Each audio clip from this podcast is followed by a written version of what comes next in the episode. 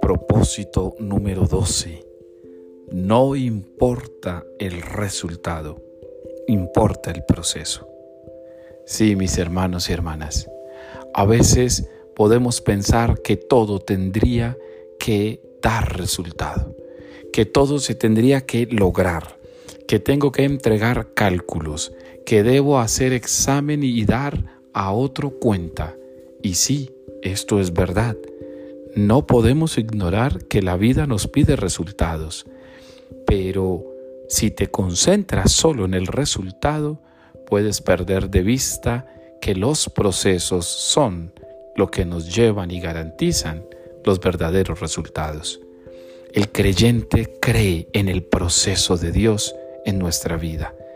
Así que no olvides que más allá de los resultados que pueden ser muy calculados, muy humanos, muy operativos, demasiado programados, a veces pueden fallar. Pero si nunca descuidas el proceso, entonces Dios va a obrar en ese proceso de tu vida. A veces cuando no vemos resultados nos cansamos, pero cuando Dios se fija en nuestro proceso, podemos descansar, tomar fuerzas y volver a empezar. A Dios le importa el proceso. Dios no se cansa de ti ni se cansa con tus proyectos. Dios no se cansa de nosotros. No nos cansemos nosotros de Él. Dios cuenta contigo, contemos nosotros con Él.